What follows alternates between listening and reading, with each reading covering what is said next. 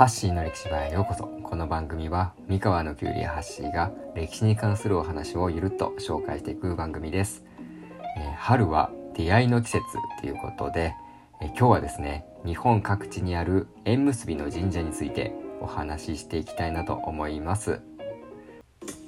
ということで今回は縁結びの神社を3つ紹介していきたいと思います、えー、まず1つ目はですね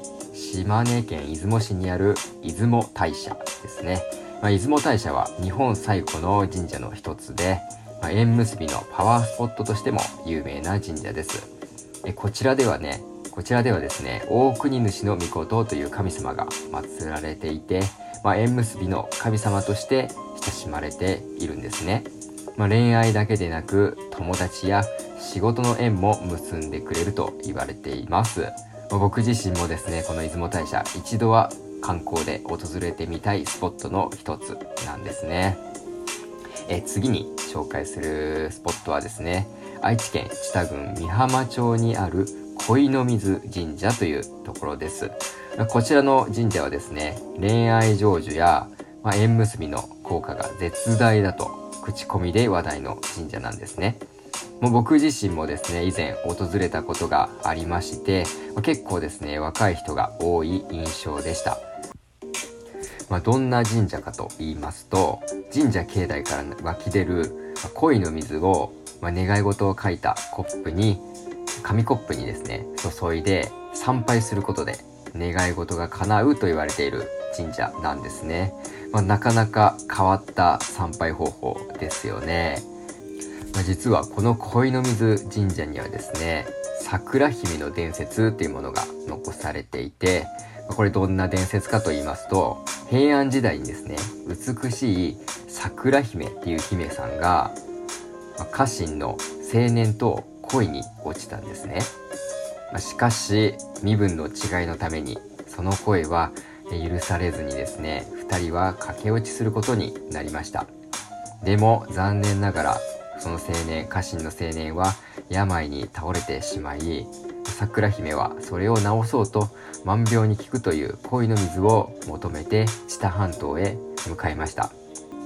でも、たどり着く前にですね、新郎のために行きたいてしまったそうです。まあ、これ悲しい結末なんですけど、この献身的な愛の伝説から恋の病に効く水としてこの恋の水神社有名になったんですね。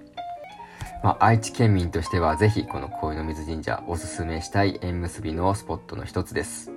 はい。では最後に紹介する、えー、神社はですね、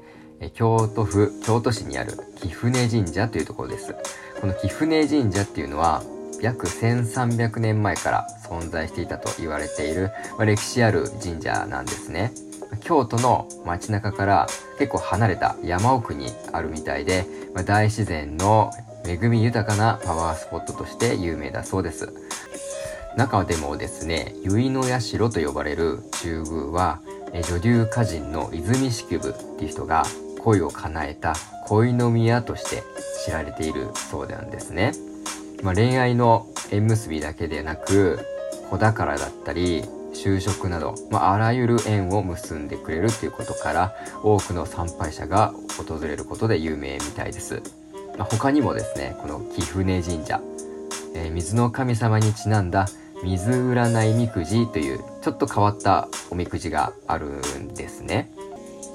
このおみくじなんと水に浮かべることで運勢が現れるそうなんです。いやなかなか面白いですよね。この水占いを引くことで、えー、恋愛成就につながると言われています。いや他にも紹介したい神社たくさんあったんですけど、まあ、これらの神社にはですね、まあ、多くのカップルだったり友達同士が訪れてですね、恋愛成就を願ってお守りや絵馬を購入されるそうです。日本国内外からも多くの参拝者が訪れて、まあ、恋愛成就だけでなく様々な縁を結ぶ場所として親しまれているんですね。はい。以上、今日はですね、日本にある縁結びの神社を3つご紹介しました。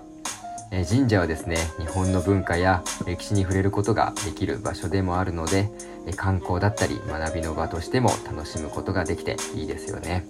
はいそれではこの放送をお聞きのあなたにどうか素敵なご縁がありますようにまた次回お会いしましょうハッシーでした